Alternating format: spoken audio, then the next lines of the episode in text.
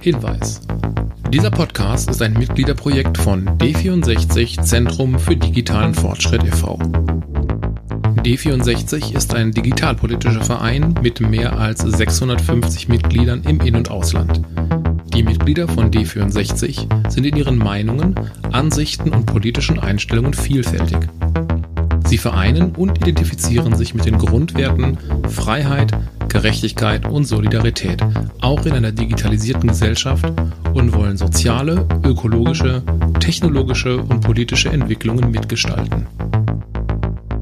Die in diesem Podcast getätigten Aussagen und geäußerten Meinungen stehen nicht stellvertretend für die Meinungen und Ansichten aller Vereinsmitglieder und sind auch nicht als offizielle Standpunkte des Vereins oder seiner Organe zu verstehen.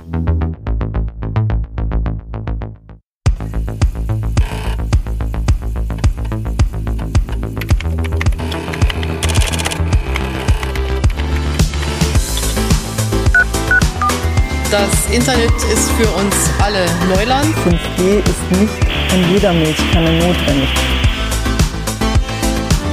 D64.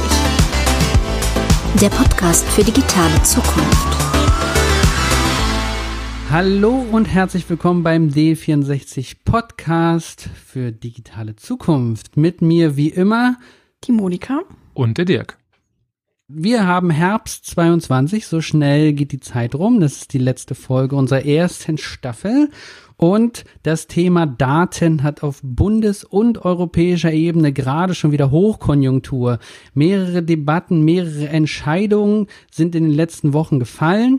Und wir haben uns zu genau diesem Themenbereichen heute zwei Superstar-Gäste eingeladen, die Monika mal gleich vorstellen wird. Ja, sehr gerne. Ich natürlich sehe hier schon übers Video, wer da ist.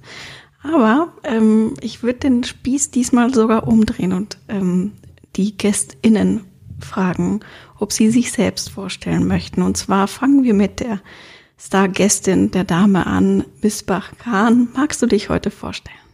Hi, hier an den Hörgeräten. Ich bin Misbah, ich bin die erste Legislatur im Bundestag. Ich darf als ordentliches Mitglied im Innenausschuss sein, im Digitalausschuss und mache Gesellschaftspolitik und Digitalpolitik, wobei man das ja nicht trennen kann, sondern Digitalpolitik ist auch Gesellschaftspolitik und von daher passt das ganz gut.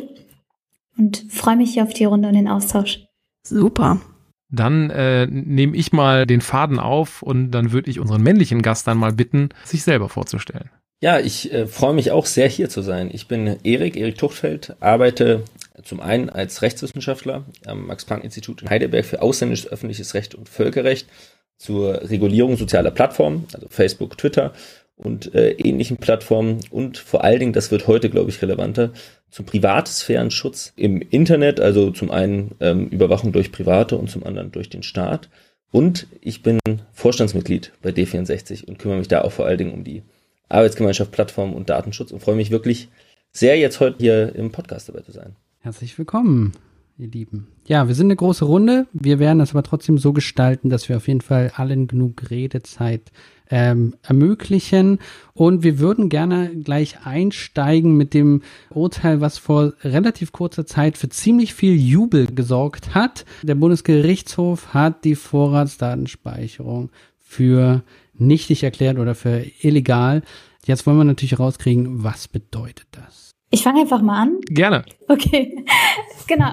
Ende September hat das EuGH gesagt, dass die Vorratsdatenspeicherung auf die Müllhalde der Geschichte kann. Ein fünftes Mal ist das entschieden worden. Und das hat natürlich auch Auswirkungen auf Deutschland und auf äh, Gesetzesprozesse, die da in der Vergangenheit angestoßen worden sind. Ist jetzt das fünfte Mal nicht möglich gewesen, eine verfassungskonforme Regelung an der Stelle zu finden. Und wir finden, also wir Grüne finden, dass das ein klares Signal ist, sich davon zu verabschieden. Es gibt sehr kleine Lücken, die tatsächlich rechtlich gelassen worden sind, sehr enge Spielräume äh, zur Speicherung der IP-Adresse für bestimmte geografische Räume und auch für bestimmte Personenkreise. Aber auch das lässt noch einiges an Fragen offen. Dann würde ich ähm, das Thema nochmal gerne für diejenigen, die nicht so Insider beim Thema VDS sind, also ich glaube, jeder bei D64 äh, hat dieses Thema mehr als verinnerlicht, aber vielleicht gehen wir nochmal einen Schritt zurück und gucken uns nochmal an, was ist eigentlich der ursprüngliche Ansatz oder die ursprüngliche Idee, die jetzt, äh, wie Mispa so schön gesagt hat, auf den äh, Müllhaufen der Geschichte äh, soll. Was war eigentlich geplant? Erik, da kannst du, denke ich, sicherlich Auskunft geben. Klar, das kann ich sehr gerne machen, weil ich glaube, dass ähm, in, der, in der öffentlichen Debatte man sich tatsächlich die Vorratsdatenspeicherung immer ein bisschen zu eng vorgestellt hat. Also ich glaube, ganz viele Menschen denken, es würde dabei immer nur um IP-Adressen gehen und dabei ähm, ist das, worum es auch ging und was eigentlich nach meinem Dafürhalten und auch nach dem des Europäischen Gerichtshofs noch viel kritischer ist, äh, waren auch andere Daten mit erfasst, zum Beispiel Standortdaten. Also es äh, gab eine, ich habe die Fristen jetzt nicht ganz im Kopf, ich glaube es waren äh, für die Standortdaten acht Wochen oder zwölf Wochen, äh, eine Mindestspeicherfrist, in denen äh, von allen Bundesbürgerinnen und Bundesbürgern gespeichert wurde, in welchem Mobilfunkmast sie eingeloggt sind. Und darüber kann man natürlich wirklich ganz hervorragende Profile erstellen, äh, wer sich wo und wie in der äh, Bundesrepublik bewegt. Und für diesen Teil hat der, hat das, äh, hat der Europäische Gerichtshof ganz klar gemacht, das geht gar nicht anlasslos. Also, was es geben kann, ist, dass man aus ganz bestimmten äh, Anlässen nicht diskriminierend, das wird noch ganz spannend, ähm, solche Speicherungen an einzelnen Standorten zulässt. Ähm, falls das eingeführt werden soll, wir wollen es nicht hoffen, also ich persönlich und wir als D64 sind gegen jede Art von Vorratsdatenspeicherung, dann wäre das wahrscheinlich denkbar, kann man natürlich bei den großen G20, G8-Gipfeln, aber man könnte auch auf den Gedanken kommen, dass zum Beispiel Bahnhöfe als Kriminalitätsschwerpunkte grundsätzlich, ähm, also da auch eine Standortdatenspeicherung äh, ermöglicht werden soll oder in anderen Vierteln äh, die Kriminalitätsschwerpunkte sind.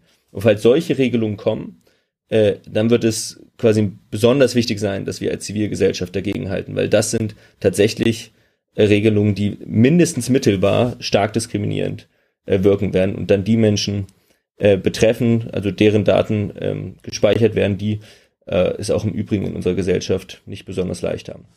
Der andere Teil, das ist die klassische IP-Vorratsdatenspeicherung, wo es in der öffentlichen Debatte ganz oft drum geht. Da ist im Kern äh, das Problem, dass Strafverfolgungsbehörden irgendwie zu einer IP-Adresse kommen und der Meinung sind, hinter dieser IP-Adresse steckt der Täter oder die Täterin einer Straftat, zum Beispiel bei Online-Betrug, auch bei Hasskriminalität, ähm, aber natürlich auch bei schweren Delikten, äh, und dann sagen, äh, okay, ähm, lieber Internet Service Provider, also Vodafone Telekom, an wen hast du denn diese äh, IP-Adresse vor drei Monaten vielleicht mal herausgegeben? Ähm, und damit er das beantworten kann, also das kann er nur beantworten, wenn er noch weiß, an wen er die IP-Adresse zugeteilt hat. Äh, und das ist das, äh, worauf die IP-Vorratsdatenspeicherung abzielt, also die Zuordnung von bestimmten IP-Adressen zu den Personen, also die Anschlussinhaber und Inhaberinnen, äh, an die sie zugeteilt wurden. Das ist die, der Gedanke dahinter. Und da hat der EuGH gesagt, das kann man unter engen Voraussetzungen machen, aber auch nur, weil auch das ein schwerer Grundrechtseingriff äh, ist, nur wenn es darum geht, schwere Kriminalität äh, aufzudecken. Was dann genau schwere Kriminalität ist, dafür, darüber wird man sich sehr gut streiten können. Äh, aber es ist auf jeden Fall nicht so, dass ähm, es zur Aufklärung von Taschendiebstählen, also ganz normale Alltagskriminalität, irgendwie ein geeignetes Instrumentarium ist. Also das gibt unsere quasi europäische Verfassung, die europäische Grundrechtecharta vor. Dafür darf man solche Überwachungsmaßnahmen nicht ergreifen. Ich würde gerne einmal kurz anknüpfen an das Erste, was du gesagt hast, nämlich, ähm, dass einige unterschätzt haben, was das bedeutet. Also das Konzept war eine Massenüberwachung der gesamten Bevölkerung, ohne dass es eine Grundlage dafür gab. Also quasi ähm, Bürgerin unter Generalverdacht äh, in Beobachtung. Und auch das nochmal, die Kommunikationsdaten, die da zusammenkommen, sind halt eine Menge. Welche Nummer ruft an? Wen ruft sie an? Wie lange dauert das Gespräch? Wer schickt wem eine Textnachricht? Wo befinde ich mich gerade, während ich das mache? Das sind ziemlich viele Daten. Und es ist, äh, also mindestens katastrophal. Und man stellt sich das mal in der analogen Welt vor. Also es käme ja niemand auf, der, auf die Idee zu sagen, einfach um sicher zu gehen, dass du mal nicht irgendwann was anstellst, so demnächst, Halt mir mal fest, mit wem du sprichst, äh, protokollieren das, wohin du läufst, nehmen deine Fingerabdrücke auf und erfassen das einfach mal auf Vorrat. Und zwar alles, was du an der Stelle äh, machst, einfach nur, um sicher zu gehen, dass die Informationen da sind, wenn du mal was anstellst demnächst, weil wir dann nachvollziehen können, dass du mit Person A oder Person B gesprochen hast und wo du das gemacht hast. Also unvorstellbar eigentlich. Erik, du hattest ja gerade schon auf, auf eine, eine Schwäche so in so einem Nebensatz hingewiesen, nämlich, dass es gar nicht die Person ist, die da ermittelt wird, sondern immer der Anschlussinhaber. Und wenn man dann überlegt, dass es also das Ermittlungsziel ist, schwere Straftaten aufzuklären, dann muss man, glaube ich, aber auch so realistisch sein und zu wissen, dass gerade Täter schwerer Straftaten auch nicht so in Anführungsstrichen doof sind, ähm, unverschlüsselte Kommunikation zu benutzen, ihre eigenen Anschlüsse, die auf ihren Namen laufen, zu benutzen oder ähm, äh, Proxy-Netzwerke wie ein Tor-Browser zu benutzen, um ihre Spuren zu verschlüsseln. Also den eBay-Trickbetrüger, ich glaube, den kriegst du mit einer IP-Adresse raus, aber alles, was wirklich schwerste Kriminalität, Kriminalität ist, organisierte Kriminalität oder die, die gern bemühte Missbrauchsdarstellung von Gewalt gegen Kinder, da sind sich eigentlich alle Experten einig, dass da die IP-Adresse mehr oder weniger gar nicht weiterhilft. Ja, es sei denn, die Expertinnen und Experten arbeiten fürs BKA. Die sehen das anders. Aber ähm, ja, ich bin da auch der ganz festen Überzeugung. Ich glaube, dass ähm, die Aufklärung, wir werden ja vielleicht später auch noch auf die Login-Falle, also unser Instrument zu sprechen kommen, dass die Aufklärung über IP-Adressen funktionieren kann bei Alltagskriminalität. Also bei Kriminalität, die so häufig passiert, dass sie quasi nebenbei passiert. Aber ab dem Zeitpunkt, an dem es um schwere Kriminalität geht und Leute entsprechende vor irgendeine Art von Vorbereitungsmaßnahmen äh, ergreifen, zu, ähm, um sich spezifisch quasi Verdeckungsmaßnahmen äh, durchzuführen, dann ist es eben auch sehr, sehr einfach, seine IP-Adresse zu verschleiern. Ähm, und dann, genau, ist, ist es völlig wertlos, weil äh, die IP-Adresse eben zu, ins Nichts führt und nicht zu der Person, die dahinter steht. Ich würde einen Gedanken noch ergänzen zu dem, was, was Missbar gerade gesagt hast, weil das ein total relevant, also weil das ist quasi schon es veranschaulicht hat, mit wem spricht man eigentlich und wo hat man sich dann hinbewegt, was alles erfasst wurde. Und wenn man jetzt vielleicht denkt, also wahrscheinlich von den Zuhörerinnen und Zuhörern ganz wenige, aber dann gibt's ja viele, die sagen, ja, aber die Inhalte werden ja nicht erfasst.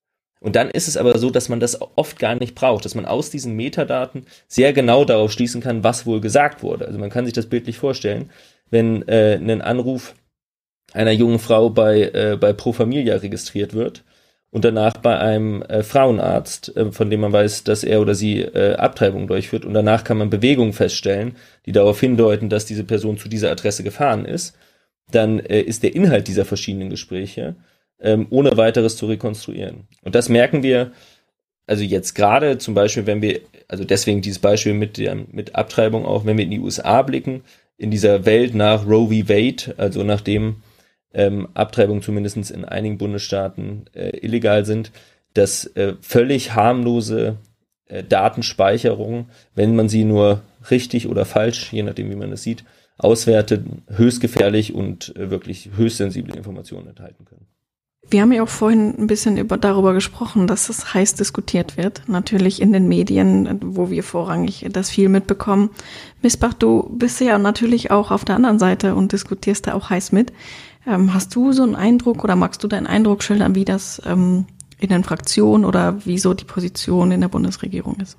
Ja, also bei uns in der Fraktion ist es relativ, nein, es ist sehr klar. Wir finden, es, die, es ist keine technische Alternative für die Debatten, die dazu geführt werden. Also Klassiker ist ja ähm, im Bereich sexualisierte Gewalt oder Rechtsterrorismus ist auch immer wieder so ein Beispiel, was angeführt wird. Wir finden, es braucht Alternativen, die effektiv sind, weil wir die Vorratsdatenspeicherung für nicht effektiv halten. Und wir wollen äh, Instrumente, die grundrechtskonform sind. Und das haben wir ja festgestellt, dass es das nicht ist. Im Koalitionsvertrag gab es intensive Debatten, also oder in Vorbereitung auf den Koalitionsvertrag gab es intensive Debatten dazu und wir finden, der Koalitionsvertrag ist da sehr eindeutig. Wir möchten keine anlasslose Überwachung, sondern wir wollen zielgerichtete Maßnahmen. Die fallen jetzt ja später nochmal in der Debatte hier nochmal. Genau. Mhm. Und das ist so unsere Position. Ansonsten ist aber auch klar, ähm, es wird in der Regierung so ein bisschen interessant, weil Nancy Faeser ja auch schon sehr deutlich gesagt hat, dass sie das eigentlich eine ganz gute Lösung findet und äh, Buschmann schon gesagt hat, teilt er nicht. Das wird jetzt ein interessantes Ringen, aber klar ist, mit uns ist das nicht zu machen. Also gar keine Alternative an der Stelle. Okay, das ist natürlich spannend. Wie ist da so der, der Standpunkt der ehemaligen Regierungspartei der, der CDU? Also ich habe die, die Debatte im Bundestag in, in Auszügen äh, verfolgt und bin da ja auch auf dich aufmerksam geworden, weil du äh, sehr, sehr leidenschaftlich dagegen agitiert hast und äh, dieses schöne Bild vom toten Pferd bemüht hast.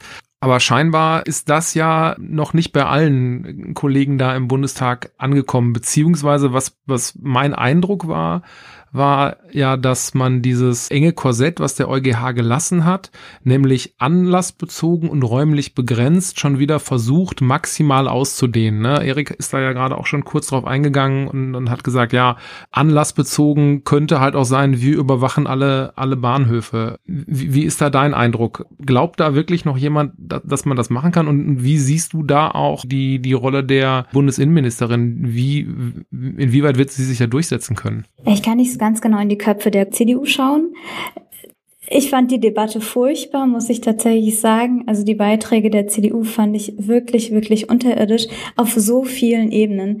Also ich verstehe gar nicht, warum die so emotional an dieser anlasslosen Massenüberwachung hängen und quasi ein sechstes Mal versuchen wollen, das in irgendeiner Form durchzusetzen. Und sogar der Antrag, also ganz kleiner Antrag, zwei Seiten nur, äh, hat ja auch, also eindeutig nicht mal in diese Lücken gepasst, die einem der EuGH gelassen hat, sondern auch die Konzepte, die da vorgestellt ähm, wurden, waren weiter und damit eindeutig auch nicht verfassungskonform. Warum sie das machen, weiß ich nicht. Vielleicht ging es ihnen um Scheindebatten, vielleicht ging es ihnen darum, einfach nur mal ähm, Aufmerksamkeit zu kriegen.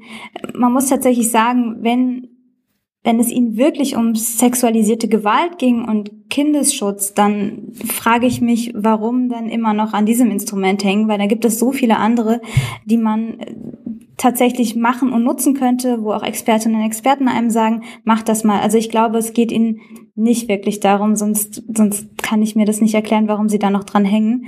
Und ich finde, Nancy Faeser wirkt weitgehend isoliert. Das war ja die zweite Frage, die du gestellt hast. Also es ist ja sogar so, dass sich andere SPD Akteure, die relevant sind, Dirk Wiese, Detlef Müller, auch die äh, äh, auch Saskia Esken, die ja auch eine Digitalpolitikerin ist, haben sich deutlich dagegen positioniert und im Sinne des Koalitionsvertrags. Und ich finde, alleine das ist ja schon ein Gewicht. Man setzt sich nicht am Anfang einer, einer Legislatur zusammen und vereinbart was im Vertrag, um dann das rechts und links immer wieder und ständig aufzumachen in, in, in wesentlichen Elementen. Es gibt auch einzelne SPD-Akteure, die sie unterstützen. Sebastian Fiedler ist äh, jemand, aber ich bin sehr zuversichtlich, dass sie sich innerhalb der Regierung nicht damit durchsetzen können wird. Einmal, weil der Koalitionsvertrag da deutlich ist und auch, weil sie mit der FDP und mit der SPD quasi Akteure hat, die sagen, also irgendwann ist mal genug und das Pferd ist jetzt wirklich lang genug tot. Danke dafür. Okay. Ich glaube, wir haben jetzt an mehreren Punkten schon immer wieder diese ominösen Alternativen gehört hier und da. Ähm, und ich würde gerne auf ein paar eingehen. Direkt fallen einem natürlich die Quick Freeze Variante ein oder auch die Login-Falle. Und vielleicht fangen wir mal mit Quick Freeze an und ähm, einer von euch mag uns das erklären, was das bedeutet. Genau, also es geht darum, nicht von Anfang an schon Daten zu sammeln, sondern erst beim konkreten Verdacht sollen die Daten schnellstmöglich eingefroren werden. Deshalb Quick Freeze, also schnell und dann eingefroren, um dann Täter zu identifizieren und sie dann eben der Strafverfolgung zuführen zu können. Ähm, darum geht's. Ganz knapp zusammengefasst. Würde also bedeuten, man greift auf Daten zurück, die aktuell ähm, schon in der Vergangenheit liegen, aber noch beim Provider vorhanden sind, weil er sie zum Beispiel für Abrechnungszwecke oder, oder ähnliche Dinge benutzt. Würde dann aber voraussetzen, dass die Meldung und die, ich sag mal, die Aufforderung an den Provider dann ähm, sehr, sehr zeitnah erfolgen muss, äh, weil er die Daten ja wahrscheinlich nur wenige Tage, wenn überhaupt Wochen, Wochen dann vorhält. Das wird wahrscheinlich dann nicht mit, mit einem Fax funktionieren, oder? Ja, aber das ist ja auch der Anspruch, den wir an sich haben, an, an, an diese ganzen Prozesse. Also es ist schon so, dass man dann schnell reagieren muss, aber wir sehen da ja auch eine Notwendigkeit, die Justiz zum Beispiel auch schneller zum Handeln zu kriegen und sie da zu stärken, dass das schnell möglich ist. Und man muss auch ehrlich sagen, eine Alternative kann ja an der Stelle nicht sein, die anlasslose Massenüberwachung ähm, über lange Zeiträume. Aber Erik, glaube ich, du hast gezuckt, du willst ergänzen. Genau, ich wollte äh, quasi nur zu dem Punkt der Geschwindigkeit, dass das eine der, der Grundideen ist, dass man den, den Grundrechtsschutz äh, mehrstufig ausbaut. Ähm, dass man sagt, auf der ersten Ebene diese, äh, diese Freeze-Anordnung, die muss eben ganz schnell ergehen. Das heißt, da können die Strafverfolgungsbehörden dann in der Regel ohne Richtervorbehalt. Also das ist zumindest die Grundkonzeption. Äh, Marco Buschmann hat jetzt irgendwie davon gesprochen, dass er zwei Richtervorbehalte haben will. Das glaube ich, war ein Missverständnis. Also dann passt Quick Freeze nicht mehr so ganz. Äh, eigentlich war die Grundidee immer, man hat die erste Speicheranordnung ohne Richtervorbehalt und ab dann äh, fangen die Provider eben, also löschen die die Daten nicht mehr, ähm, was sie ja sonst normalerweise tun würden. Äh, anlassbezogen werden die Daten nicht mehr gelöscht und trotzdem kann die Strafverfolgungsbehörden noch nicht unmittelbar darauf zugreifen, sondern das ist dann erst wieder das Auftauen, äh, wenn ein Richter oder eine Richterin drüber geschaut hat und gesagt hat, okay, dieser Verdacht hat sich erhärtet und jetzt ähm, können diese konkreten Daten herausgegeben werden. Das kann man sich, finde ich, sehr, sehr gut ähm, wieder im Bereich der Standortdaten. Also tatsächlich habe ich persönlich ein bisschen Schwierigkeiten damit, wie das genau bei der IP Vorratsdatenspeicherung funktionieren äh, soll, aber zumindest bei den Standortdaten kann man sich das sehr gut vorstellen, dass man zum Beispiel eine Straftat hat, einfach eine analoge Straftat. Man hat einen Mord in einem Viertel und will dann wissen, äh, wer äh, sich in diesem Viertel äh, zu dem Zeitpunkt aufgehalten hat. Und dann ähm, fordert man den, äh, also die, die Service Provider, die Telekommunikationsanbieter auf, dass sie diese Daten darüber, welche Mobilfunktelefone eingeloggt waren in dem Mobilfunkmast, der quasi die Region versorgt hat, dass sie die ausnahmsweise nicht unmittelbar löschen, sondern ähm, dass sie die jetzt eben weiter aufbewahren. Und das ist ja theoretisch eine Meldung, also es, gerade wenn es um schwerste Kriminalität geht, das kann man sich ja gut vorstellen. Also da wird jemand getötet, dann ist halt auch direkt Polizei und quasi großes Tra Trara und dann muss eine der ersten äh, Anordnungen sein, okay, wir machen jetzt Beweissicherung und dazu gehören auch die Sachen, deshalb wird das jetzt nicht gelöscht, was eben sonst vielleicht nach wenigen Tagen gelöscht wird. Und dann, ob man auf diese Daten wirklich zugreift, ob man sie wirklich braucht, das kann man dann im Zweifelsfall Wochen und Monate später entscheiden und dann eben auch geschützt, äh, also nochmal durch intensivierten Grundrechtsschutz, weil ein Richter oder eine Richterin auch drauf schaut. Was ich bei der Quick Freeze Variante gedacht habe an Beispielen, wäre zum Beispiel die Sabotage an der Bahn letzten Sonntag, wo dann die komplette Bahn ausgefallen ist, zumindest im nördlichen Bereich Deutschlands. Ist das etwas, wo Quick Freeze sehr gut greifen könnte? Die Frage wäre so ein bisschen, ob das als Straftat schwer genug ist, ehrlich gesagt. Okay, aber ich meine, es ist eine Sicherheitsinfrastruktur, die Bahn. Genau, es ist Sicherheitsinfrastruktur. Es ist jetzt als Straftat sehr ad hoc, äh, aber ganz spontan erstmal nur eine Sachbeschädigung und wahrscheinlich mhm. gefährlicher okay. Eingriff vielleicht im Bahn- und Schienenverkehr. Also es ist tatsächlich, das ist ja bei, bei ähm, also kann ja bei vielen auch Terrorismusakten, äh, können das äh, letztendlich, wenn man da keinen Sprengstoff oder so einsetzt, ähm, kann gerade sowas strafrechtlich erstmal eine also oh, jetzt blamier ich mich hoffentlich nicht, wenn irgendwelche Strafrechtler und Strafrechtler zuhören, aber äh, ist das gar nicht so, also das sind quasi, also es ist ja jetzt kein Tötungsdelikt oder ist auch kein schwerer Körperverletzungsdelikt mhm. oder ähm, sexualisierte Gewalt, also so Sachen, die mit sehr hohen Strafen bedroht sind. Ähm, aber an sich quasi von der Idee, man hat an einem bestimmten Standort eine Straftat und man versucht die aufzudecken. Und es kann auch sein, dass es wegen dieser politischen Komponente und kritische Infrastruktur, vielleicht gibt es irgendwelche Sondervorschriften, ähm, aber an sich würde das passen. Ich bin mir nur nicht sicher, ob die eigentliche Straftat schwer genug ist, aber das, sonst passt das. Genau, also klar natürlich. Die, wobei die Leitungen durchtrennen auch nicht so einfach ist. Ne? Das bedingt Fachwissen, das habe ich mir von Ingenieuren erklären lassen. Ich kann das ehrlich gesagt gar nicht einschätzen. Also das Ding ist auch, wir haben den Gesetzesentwurf ja noch nicht, weil sich Buschmann und Faeser noch nicht einig sind. Und ich glaube, erst wenn der da ist, könnte man, also kann ich ähm, adäquater auf die Frage antworten, ob das denn dann drunter fallen würde oder nicht. Ich höre da so ein bisschen raus. Ihr beide seid aber auch der Meinung, auch wenn es eine anlassbezogene und räumlich oder im Umfang begrenzte Datenspeicherung ist, äh, dass es trotzdem nur für schwere Straftaten dann eingesetzt werden kann. Also es soll dann auch kein normales äh, Ermittlungswerkzeug für, ich sag mal, Autodiebstähle etc. pp. sein. Ja, absolut. Also, also es kann nur um, um schwere Kriminalität gehen. Das ist klar ähm, vorgegeben. Ähm, jetzt ist das, was, wie gesagt, das, was schwer ist, das ist sehr umstritten, da kann man sich wirklich ganz, ganz böse drum streiten. Man kann also der, der serienmäßige Bandendiebstahl fällt ja dann nicht vielleicht doch irgendwann, irgendwann drunter, äh, also weil du die Autodiebstähle genannt hast.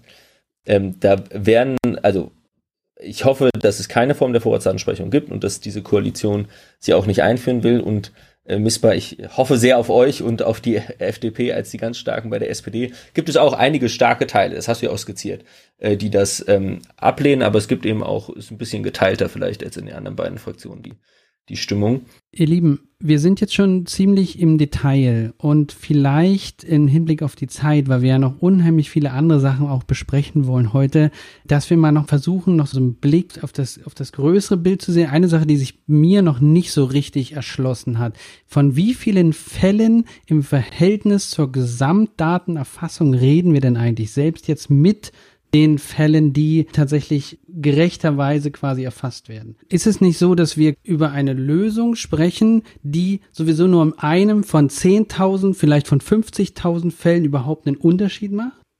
Also stimmt wahrscheinlich, aber seriös kann ich keine Zahlen nennen.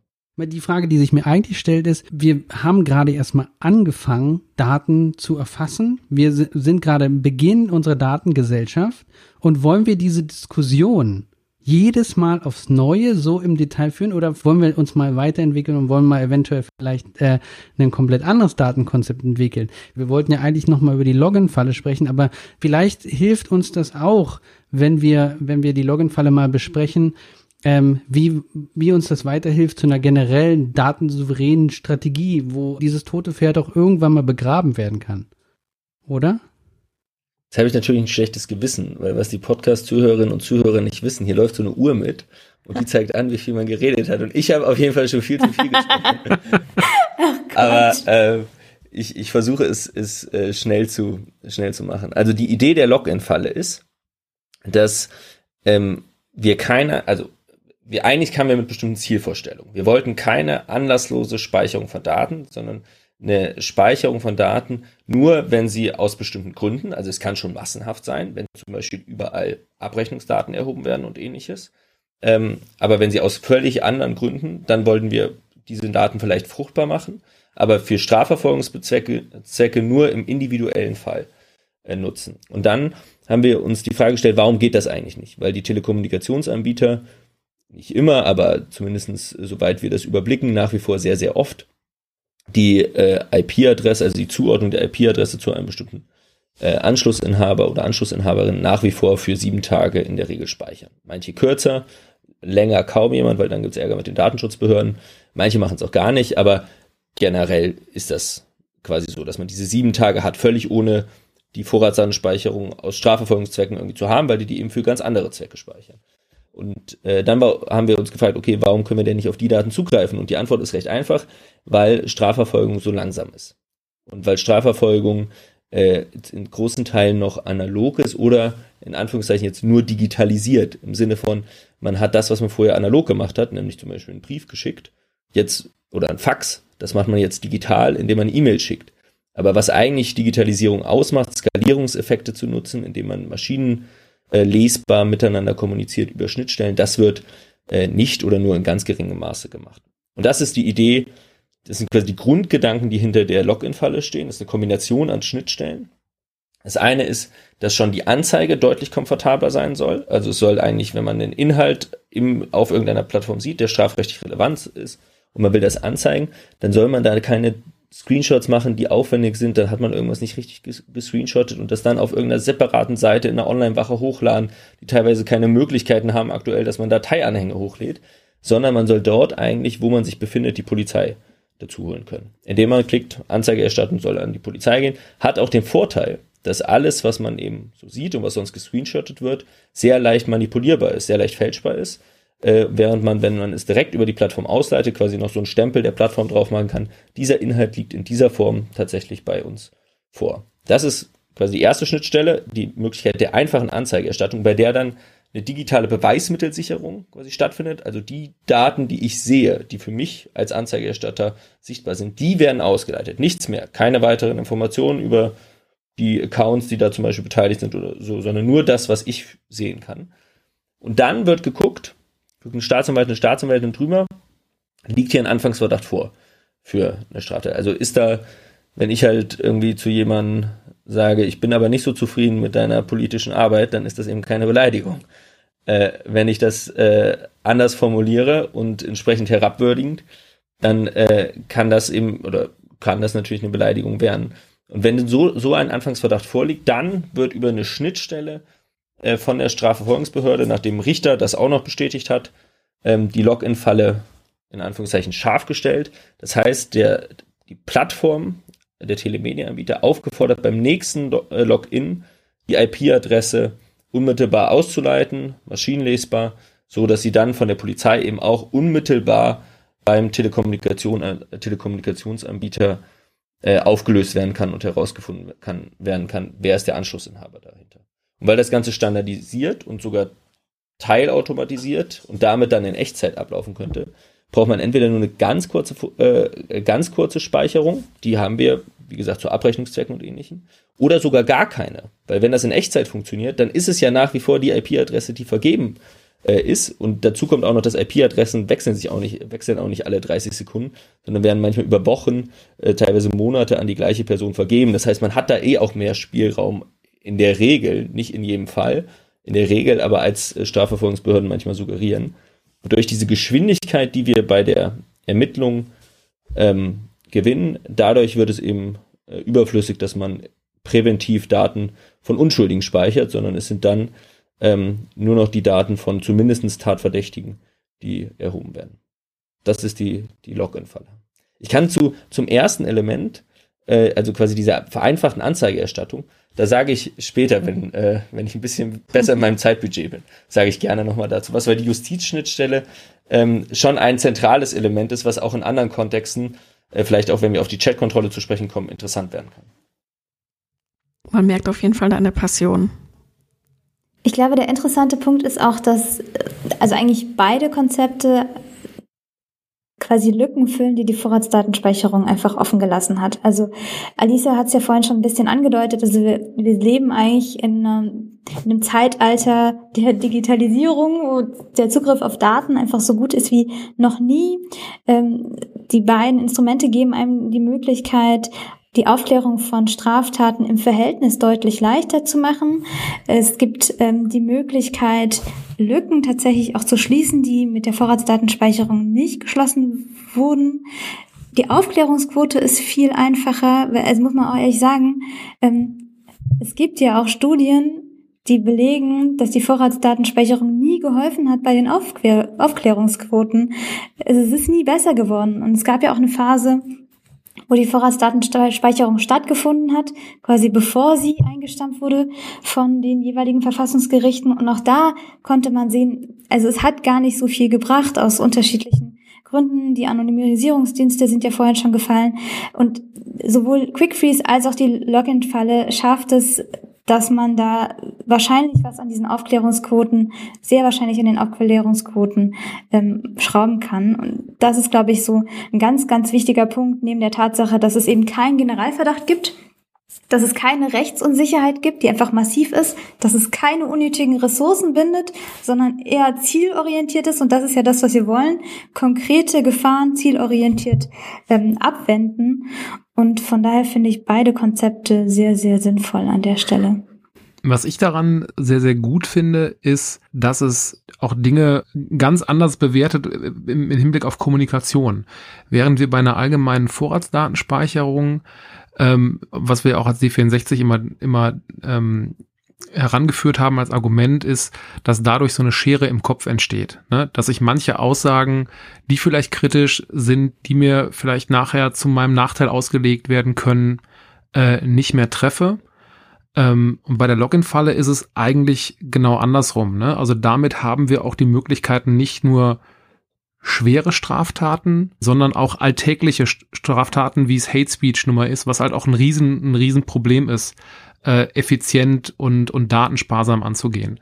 Ähm, wie gesagt, insgesamt ein cleveres Konzept. Ich glaube, wir müssen es gar nicht so sehr im Detail jetzt hier nochmal äh, ganz, ganz breit ausrollen. Gar, gar nicht so sehr, was, was Eriks Zeitkonto angeht, sondern weil, weil ich mir natürlich auch nochmal in der Vorbereitung die Präsentation dazu angeguckt habe. Ähm, die packen wir mal in die Shownotes, weil da sind wirklich sehr, sehr, sehr, sehr gute Beispiele drin und auch ein, auch ein schönes Übersichtsdiagramm, wie das Ganze funktioniert, äh, auch im, in Kontext zu, zu VDS und, und, und anderen Geschichten. Große Empfehlung Empfehlung, äh, sich das mal genauer anzugucken, wenn man da tief im Thema eintauchen will und, äh, und mitreden will. Aber zusammenfassend kann man quasi sagen, man kommt halt weg vom Datenspeichern hin zum Abrufen, wenn es notwendig ist. Und das ist einfach der zentrale Punkt. Der Game Changer. Bei beiden Konzepten. Genau. Nun war ja die Vorratsdatenspeicherung bzw. das Urteil dazu, war ja nur eines der Themen, die uns in den letzten Wochen beschäftigt haben. Noch viel kurzfristiger gab es ja nun diese Woche sogar eine neue Debatte, ein, ein Auftakt zum Thema Chatkontrolle. Und wenn, korrigiert mich, wenn ich da falsch liege, aber der, der Tenor ist tatsächlich ja wieder derselbe. Es geht darum, anlasslos Massen von Menschen zu überwachen, ob eventuell eine von Millionen Konversationen in eine falsche Richtung läuft. Oder erklärt mal die Details bitte. Genau, es ist eigentlich so eine Art äh, anlasslose Vorratsdatenspeicherung extrem, weil es werden ja nicht nur in Anführungsstrichen Daten gespeichert, wenn sie, wenn sie gebraucht werden, sondern man scannt ja proaktiv. Das ist halt Chat-Kontrolle. Und ich glaube, das ist halt der wesentliche Punkt, dass da auf so vielen Ebenen einfach wieder so ein so, so ein Prinzip, so ein Grundrecht, Grundrechte ähm, missachtet werden. Also Kommunikation soll und muss in erster Linie privat sein und auch sie kann nicht einfach anlasslos gescannt werden. Ich glaube, das ist ein ganz, ganz wichtiger Punkt. Und ähm, systematisches Scannen von verschlüsselten Nachrichten ähm, sollte es nie geben. Ja, weil de facto hebel ich damit ja auch Verschlüsselung aus. Also ich sag mal, die naheliegendste ja. ähm, ist ja, ist ja die, die beliebte Backdoor. Also sprich, es gibt quasi einen, einen Generalschlüssel, um alle Ende zu Ende verschlüsselten Kommunikationen zu entschlüsseln, womit sie nicht mehr verschlüsselt wären, was ja völlig hanebüchen ist und, also was ich was ich in dieser ganzen Debatte einfach so so unfassbar unredlich finde äh, und einfach auch fernab von jeder Realität ähm, ist ja, dass auch hier wieder die Darstellung von sexuellem Missbrauch als das Argument genommen wird, dass man äh, auf jeden Fall WhatsApp und Facebook Messenger äh, und solche Dienste anzapfen muss und kontrollieren können muss, um solchen Verbrechen Herr zu werden. Also wenn Straftäter, die solche, solche Straftaten tun, diese Werkzeuge benutzen würden. Das, das, das, das gleiche war beim Terrorismus. Also die nutzen alles, aber keine öffentlichen Messenger. Also so doof sind halt auch die nicht. Also da frage ich mich manchmal wirklich, und da gab es ja gestern äh, dann auch wieder einen schönen Clip, ähm, von der, ich weiß gar nicht, was die EU-Kommissarin äh, für, für, für, für das Thema, ähm, wo man wirklich sich die Frage stellt, Leute, fragt doch mal Menschen, die sich damit auch technisch auskennen. Also was da an, an gefährlichem Halbwissen über, über, über Digitaltechnologie äh, in, in politische Debatten einfließt, das macht mir wirklich, da wird mir wirklich Angst und Bange. Ich nicht nur die Leute, die sich technisch auskennen, sondern auch die Leute, die sich überhaupt mit dem Schutz von Kindern und mit dem mit mit den Fragen von sexualisierter Gewalt beschäftigen. Also ein klassisches Beispiel ist der aus dem Vorstand des Kinderschutzbund Joachim Türk, der ja auch selber gesagt hat, Scannen von privaten Nachrichten ist mit der Argumentation weder verhältnismäßig noch zielführend. Und wenn es einem wirklich darum ginge, dann müssten halt ganz andere Maßnahmen auf den Tisch. Ich muss auch mal ehrlich sagen, hm, ich beschäftige mich auch mit feministischer Digitalpolitik und da ist auch ein äh, Faktor nur so als Nebenbemerkung, nicht ständig zu glauben, dass man komplexe gesellschaftliche Probleme dadurch löst, dass man einfach Technik draufschmeißt. Und das ist, finde ich, auch wieder so ein Klassiker, ähm, statt mal in der realen Welt, in der dieses, diese sexuelle Gewalt gelebt wird, anzugehen und da zum Beispiel in Prävention zu investieren, schmeißt man einfach wieder so ein technisches Tool drauf und glaubt, damit wird's besser. Und es gibt so viele wirklich, wirklich kluge Leute, die einem sehr dezidiert aufführen, was man alles stattdessen machen könnte, wenn es einem um Kindesschutz geht. Da muss man gar nicht lange überlegen. Da gibt es so viele tolle Konzepte. Und das ehrlich gesagt, das frustriert mich am meisten, weil ich so das Gefühl habe, das ist auch so ein, ein unwürdiges Verhalten den Betroffenen gegenüber und den, den Angehörigen von Betroffenen gegenüber, sie zu instrumentalisieren mit so vermeintlichen ähm, Totschlagargumenten, gegen die man ja nichts haben darf, weil darf ja nichts haben gegen Rechtsterrorismus oder dagegen, dass man mal was machen will, um Kinder vor sexualisierter Gewalt zu schützen. Ein, ein Nebensatz noch, was mich an der Stelle auch immer nervt, ist, ähm, wenn Leute von Kindesmissbrauch sprechen. Es gibt kein Gebrauch von Kindern, also kann es auch kein Missbrauch von Kindern geben. Das noch als Nebenbemerkung. Ähm, und die CDU ist da ein ganz klassisches Fail. Also die hat in ihren Anträgen ja, die spricht in ihren Anträgen ja von Kinderpornografie. Also das ist so weit weg von dem, was an der Stelle adäquat ist. Aber das als Nebenrand. Ich würde, äh, also ich, ich äh, teile das alles. Das, das macht es äh, sehr einfach. Aber insbesondere diesen Aspekt, ähm, ich, ich, äh, du, Vorratsansprechung extrem hast du es, glaube ich, gerade gerade genannt. Ähm, also das ist, also es ist wirklich nochmal viel, viel krasser als alles, was man mit der Vorratsdatenspeicherung ähm, irgendwie mal, mal vorhatte, weil es eben, also ich habe eben gerade gesagt, wie sensibel Metadaten sind am Anfang der, der Podcast-Folge. Trotzdem sind die Überwachung aller Inhaltsdaten eben nochmal eine ganze Ecke äh, krasser. Und ähm, dann ist es auch einfach so, dass ich glaube, dass vieles daher kommt, dass man diese Anspruchshaltung oder das, also die Anspruchshaltung an sich selbst von vielen Menschen in den Sicherheitsbehörden ist. Man muss alles machen, was möglich ist, gegen solche Abbildungen von, äh, von Kindern, ähm, denen sexualisierte Gewalt angetan äh, wird. Und ich glaube, richtig ist, man muss das Beste tun, was möglich ist, um dagegen vorzugehen. Weil die aber denken, man muss alles tun, was noch möglich ist, ist ja auch immer, man muss hart an der Grenze zur Verfassungswidrigkeit fahren, sonst macht man nicht alles. Es geht gar nicht darum, die beste Lösung zu finden, sondern es geht die, äh, äh geht darum, die zu finden, die gerade noch nicht grundrechtswidrig ist. Das schaffen sie immer nicht. Und dann werden die, die Lösungen aufgehoben. Und deshalb ist das eben auch so katastrophal. Weil letztendlich ist die Gruppe, denen dieser Vorschlag am meisten schadet, die Gruppe der Betroffenen von äh, Abbildung von sexualisierter Gewalt, weil das die sind, die nichts gewinnen, die aber mindestens fünf Jahre Zeit jetzt verlieren, weil alle sich an diesem Vorschlag abarbeiten, weil wenn er kommen wird, er, was weiß ich, ein, zwei Jahre in Kraft sein wird, dann wird er wieder aufgehoben. Das heißt, es ist Unmengen an Geld sind verloren, Unmengen an Zeit und all die könnte man investieren in die Suche nach besseren, grundrechtskonformen äh, Alternativen.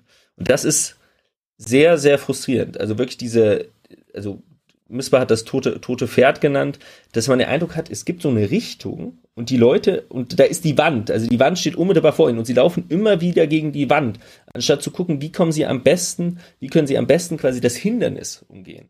Und das ist einfach das, was Betroffenen schadet. Das ist schlechte Sicherheitspolitik und das hat die Vorratsdatenspeicherung, 15 Jahre Debatte um die Vorratsdatenspeicherung und wir haben sie nicht, haben einfach dafür gesorgt, dass wir keine effektive Strafverfolgung im Internet haben. Und diese Art der Politik macht Deutschland und die Europäische Union unsicherer. Deshalb muss man sich den Schuh, wenn immer gesagt wird, es ist Freiheit versus Sicherheit und quasi das eine sind die Freiheitsliebenden, das andere sind die Kinderschützer oder so, den muss man sich gar nicht anziehen. Denn die andere Partei, also die, die für solche Maßnahmen sind, das sind die, die den Kindern in diesen Fällen am meisten schaden, weil sie verhindern, dass Lösungen eingeführt werden, die dann auch langfristig Bestand haben.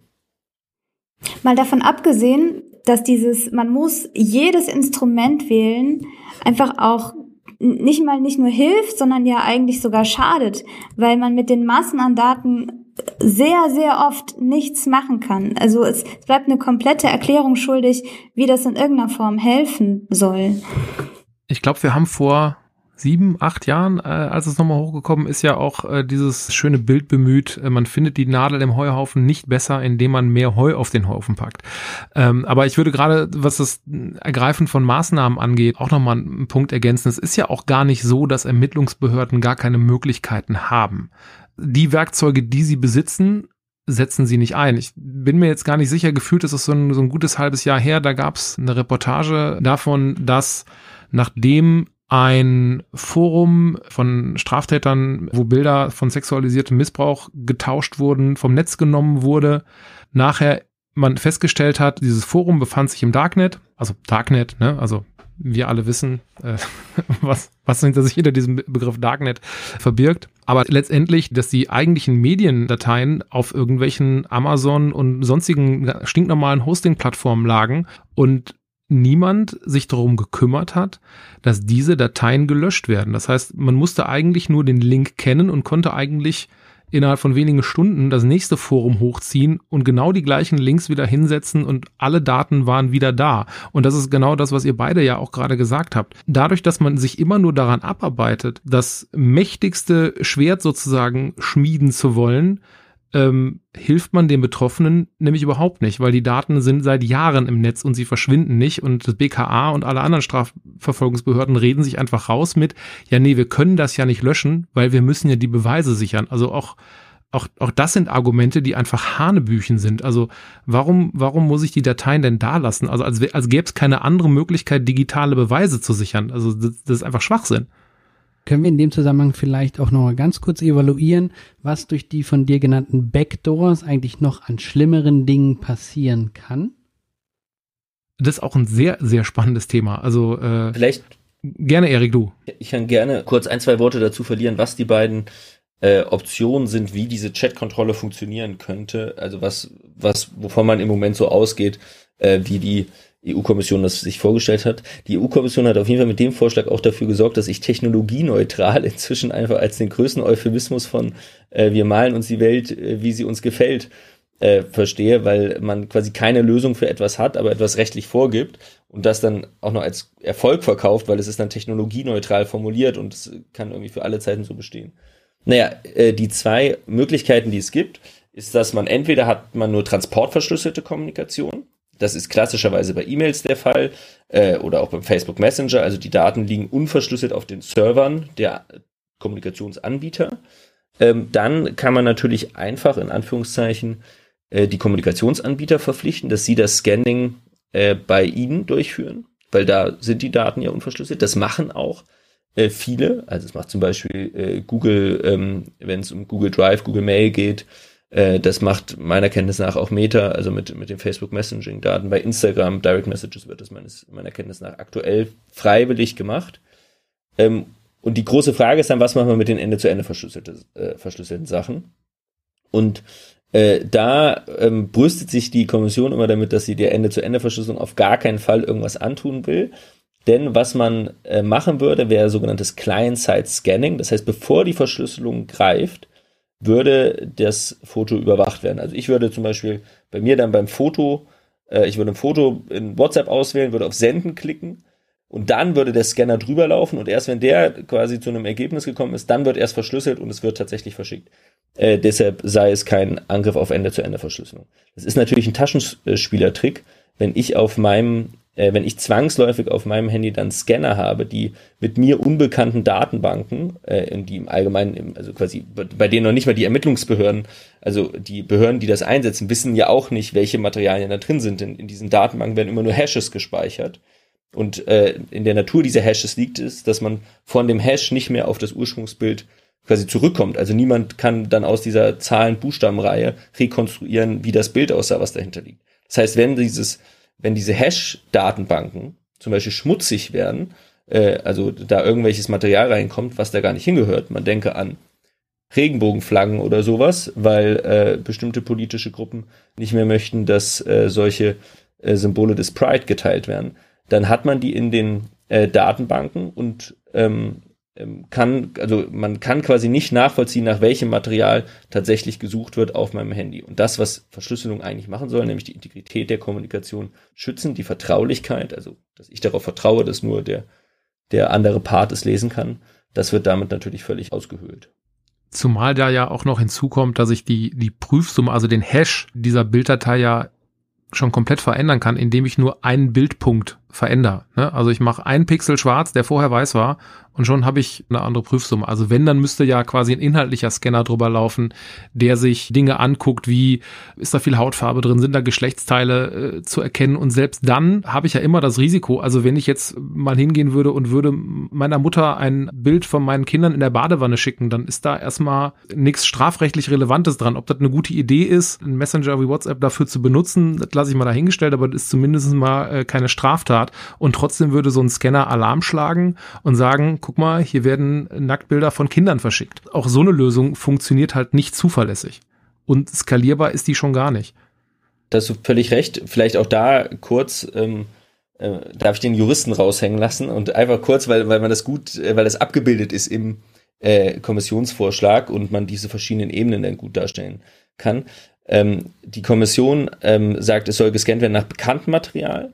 Das sind eben die, die Hashing-Verfahren. Äh, ähm, wobei man sagen muss, dass es da auch nicht um die Hashes geht, quasi ist es wirklich das exakt identische Bild. Dann gibt es so Neural Hash-Verfahren, die eben auch so Verfremdung, Verfremdungsmomente das trotzdem noch als gleiches Bild erkennen würden. Die sind recht zuverlässig, kann man aber auch austricksen. Dann geht es um unbekanntes Material. Da geht es tatsächlich darum, dass irgendeine KI das Bild liest, sich quasi digital anschaut, denn KI kann ja alles äh, und äh, dann äh, er, zuverlässig erkennen wird, ob das eine strafbare Abbildung ist oder nicht, was, also wo die Fehlerraten einfach hoch sein werden und wo, was dann zur Folge hat, also was werden die Fehler sein? Das, was du gerade beschrieben hast, Dirk, aber natürlich auch zum Beispiel Jugendliche, die völlig einvernehmlich äh, sexuelles Material miteinander austauschen von sich selbst, wo es keinerlei strafbaren Gründe gibt. Und das wird das Material sein, was dann auf den Schreibtischen in, von äh, Behörden, äh, von EU-Behörden landen wird. Und die dritte Stufe, das ist Grooming.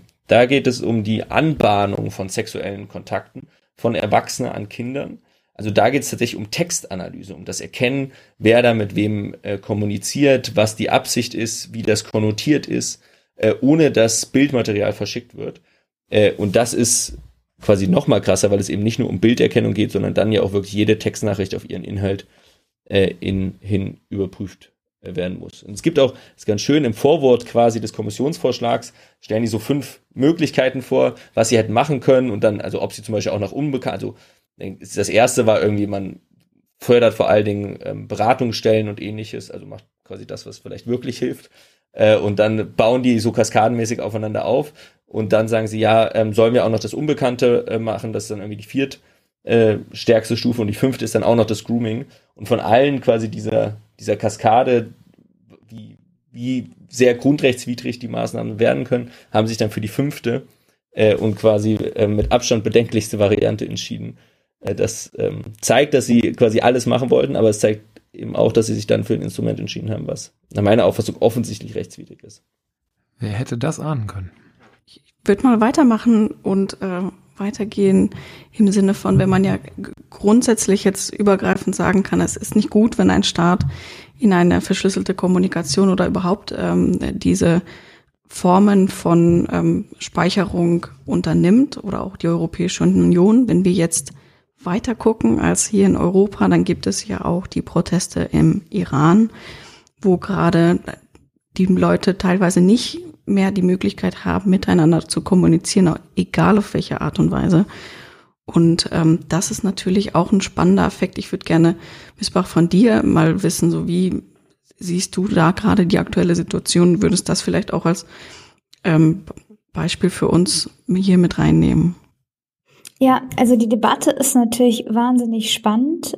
Einmal, um, um das einzuordnen, also es geht ja eigentlich darum, zu versuchen, die aktuellen Demonstrationen und Proteste, die jetzt äh, sich ähm, entladen haben nach äh, jahrelanger Frustration der iranischen Bevölkerung gegenüber dem Mullah-Regime, die zu unterdrücken. Und ähm, faktisch ist dieses Land ja schon ewig äh, drangsaliert durch Korruption, durch Misswirtschaft, durch ähm, aggressive Politik, die Bevölkerung und vor allem Frauen unterdrückt. Und jetzt sind ganz viele Menschen auf der Straße. Und man ähm, merkt, dass die Regierung versucht quasi über Internetsperren, über das nicht möglich machen, über Messenger-Dienste ordentlich miteinander zu kommunizieren, diese, ähm, diese Demonstrationen und die Proteste klein zu halten.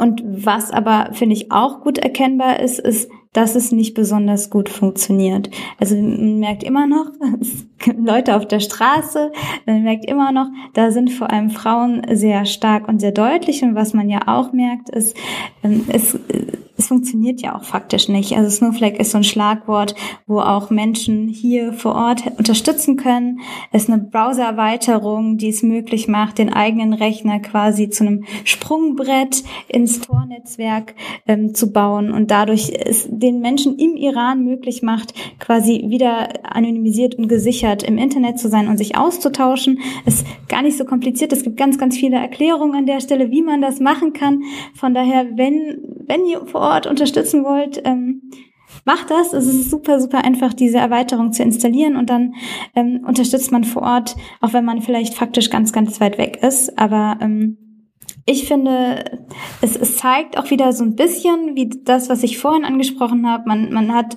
eigentlich gesellschaftliche und komplexe Probleme und schüttet wieder Technik drauf und glaubt, man kann damit ähm, zumindest die, die Bevölkerung in die Richtung bewegen, wie man es gerne hätte. Und es funktioniert aber nicht und es funktioniert Gott sei Dank nicht. Hier ein äh, kurzer Shoutout an unsere Community. Wir werden Snowflake auf jeden Fall bei uns in den Show Notes ähm, mit reinpacken und laden euch herzlich dazu ein, alle bitte sich daran beteiligen und damit machen und diese Möglichkeit schaffen. Wenn wir jetzt weitergehen würden und eher so dieses Ende unseres Podcasts einleiten würden, dann wäre ja auch die spannende Frage, ich habe jetzt mehrmals an verschiedenen Ecken rausgehört, es ist ja eigentlich äh, weniger die Technik oder wie man Technik mit den besten Möglichkeiten einsetzen kann, sondern oft auch einfach, ich sag mal, eine Art vielleicht kulturelle Arbeitsweise im Sinne von, wie arbeiten unsere Behörden oder wie könnte man vielleicht auch ähm, andere Optionen erbringen, das gut darzustellen. Und dann wäre jetzt die Frage, wenn ihr euch, äh, und die Frage geht dann beide, wir fangen mit Missbar an, aber Missbar, wenn du dir ein Make-A-Wish hier ähm, wünschen könntest und sagen könntest, wie, wie sollen die Leute, wie kann man das, die guten Alternativen, die wir heute ebenfalls besprochen haben mit der Login-Falle und vielleicht auch mit dem Quick Freeze, wie kann man die an die Leute bringen, damit das in den Vordergrund rückt und nicht mehr die ganzen anderen Themen, die sowieso sehr oft bespielt werden. Mhm. Ich fange mal mit so einem grundsätzlichen Punkt an. Ich finde, grundsätzlich müssen noch mehr Menschen verstehen, dass Digitalpolitik Gesellschaftspolitik ist. Wir haben ganz viele gesellschaftliche Probleme in der analogen Welt und es besteht gerade gleichzeitig die Gefahr, dass wir sie eins zu eins ins Digitale transportieren. Und die Digitalisierung und die Art und Weise, wie wir sie gestalten, bietet wahnsinnig viele Möglichkeiten, überlagernde gesellschaftliche Ungerechtigkeiten, die es gibt, ganz gezielt zu überwinden. Dafür darf man sie aber halt nicht ähm, klein reduzieren. Dafür darf man keine Technik drauf schützen, sondern, schütten, sondern man muss anfangen, ähm, Digitalpolitik mit Gerechtigkeitsaspekten und mit der Tatsache, dass diese Welt komplex ist, einfach ähm, zu betrachten. Das heißt, das ist, finde ich, so der eine Wunsch, den ich gerne hätte. Also, liebe Leute, versteht, dass äh, Gesellschaftspolitik und Digitalpolitik in der heutigen Welt einfach nicht voneinander getrennt werden können und dass es ein wahnsinniges Potenzial hat, erstens Perspektiven mit dazuzunehmen, die gerade noch nicht bestehen und zweitens auch Machtverhältnisse, die vielleicht gerade in der analogen Welt bestehen, nicht eins zu eins ins Digitale zu übertragen, sondern sie kritisch zu beleuchten. Das ist vielleicht so nochmal ein Punkt, den ich noch gerne ergänzen möchte. Und dann klärt sich ganz ganz, ganz viel Kleines. Also wenn das so die Grundlage ist, mit der wir Digitalisierung betrachten, dann debattieren wir Fragen wie Chatkontrolle anders. Dann kommt das überhaupt nicht in Frage, Vorratsdatenspeicherung zu diskutieren, weil wir Grundrechte in den Mittelpunkt stellen, weil wir vielleicht eine intersektionale Perspektive darauf haben, weil wir erkennen, dass das so nicht sinnvoll ist. Und das ist so, finde ich, ein ganz, ganz wesentlicher Punkt. Also die Grundlage, da müsste man sich vielleicht einig sein und das vielleicht noch als Chance verstehen. Und dann führt man Debatten im Konkreten einfach ganz anders. Und zweiter Punkt, das darf ich mir nicht verkneifen, aber wir haben so viele wahnsinnig kluge Leute in der digitalen Zivilgesellschaft. Ich habe ja auch andere Themen, da, da hat man das in dem Maße nicht. So viele wahnsinnig kluge Leute, die seit langem, langem dabei sind, die einem sinnvolle äh, Ideen und Konzepte anbieten können, die erarbeitet worden sind mit, ähm, mit Unterstützung der Wissenschaft und dieses auch vielleicht mal ernst nehmen, dass das ein Fundus ist, aus dem man irgendwie auch einfach wahnsinnig viel ziehen kann, dass man da eine kontinuierliche Zusammenarbeit mit der digitalen Zivilgesellschaft braucht, dass man sie wertschätzt, dass man die Mitgestaltung quasi auch als einfach wahnsinnigen Gewinn sieht. Das ist, glaube ich, ein zweiter Punkt. An der Stelle kurz der Werbeblock werdet D64-Mitglied. D64 ist ist eine zentrale Stimme der äh, digitalen Zivilgesellschaft. Abgesehen davon muss ich sagen, wir können das Ding vielleicht heute umbenennen. Das ist der digitale Kopfnicker-Podcast, weil so viel Kopfnicken, wie ich hier heute gesehen habe, ist schon lange nicht mehr passiert. Also es ist absolut, äh, genau, überzeugende Position. Also auf jeden Fall nicht die kontroverseste äh, Episode, die wir jeweils gemacht haben, wobei die alle anderen waren eigentlich auch nicht kontrovers. Wir müssen uns vielleicht mal so einen CDUler oder so einladen. Beim nächsten Mal laden wir Friedrich Das war Merz jetzt noch ein. der beste Werbeblock. Fried Friedrich Merz, ja.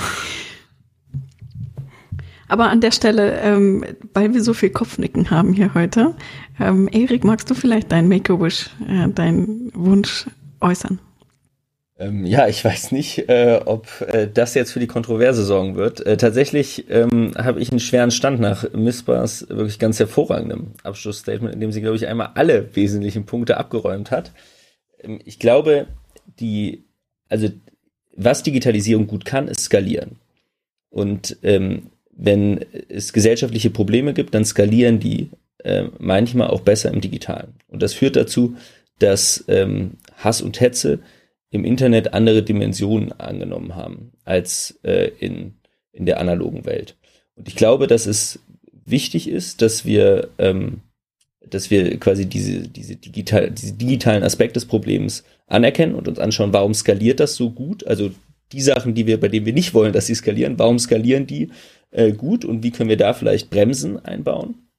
Und dass es dann aber und da bin ich quasi 100% d'accord mit Missbar, muss es immer darum gehen, dass man die gesellschaftlichen Ursachen anfasst. Und die Technologiegläubigkeit, äh, dass quasi ein Problem, nur weil es sichtbarer wird im digitalen Raum, es sich auch nur durch Digitalität irgendwelche technischen Lösungen äh, äh, lösen lässt, äh, das äh, ist, glaube ich, ein Irrglaube und von dem müssen wir wegkommen, sondern wir müssen uns fragen, was wollen wir, was skaliert? Und das ist meines Erachtens nicht ähm, Überwachung und das ist auch nicht Hass und Hetze und deshalb müssen wir versuchen, äh, und gucken, wie wir das gut einbauen, äh, wie wir das gut verhindern können, dass das so gut skaliert, wie wir das verlangsamen können oder sogar komplett auflösen können, indem wir an die gesellschaftlichen Probleme rangeht.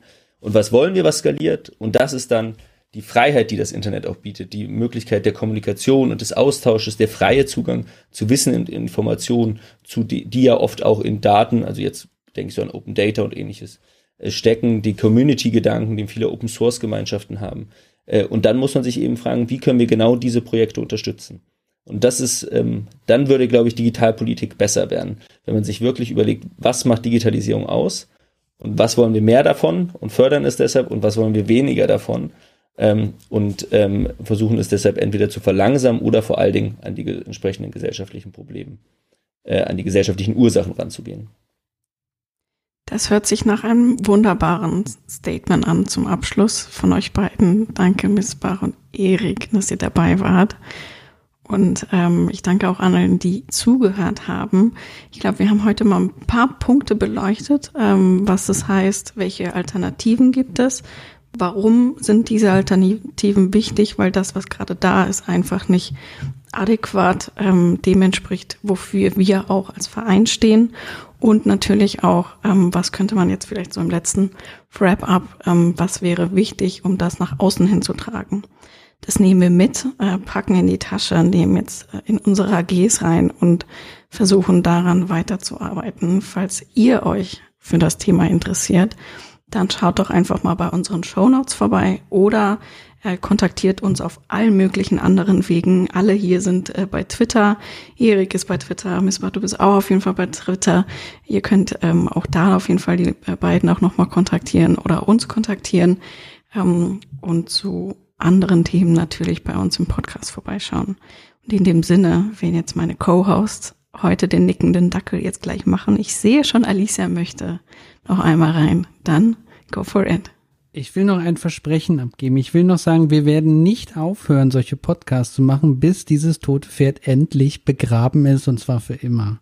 Dem, dem schließe ich mich an und äh, ich muss natürlich dann zum Ende der Folge äh, tatsächlich dann auch nochmal die Hausmitteilung machen. Äh, ich als äh, inoffizieller Podcast-Hausmeister.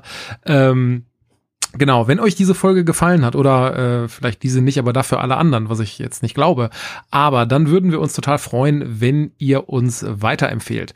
Äh, das geht ganz ohne Kontrolle und Vorratsdatenspeicherung mit äh, Links, die ihr durch die Welt schicken könnt. Aber was uns noch viel mehr freuen würde, ist, wenn ihr uns äh, auf den Podcast-Plattformen eures Vertrauens bewertet, ähm, uns äh, reinschreibt, äh, was euch gefallen hat, was wir auch besser machen können.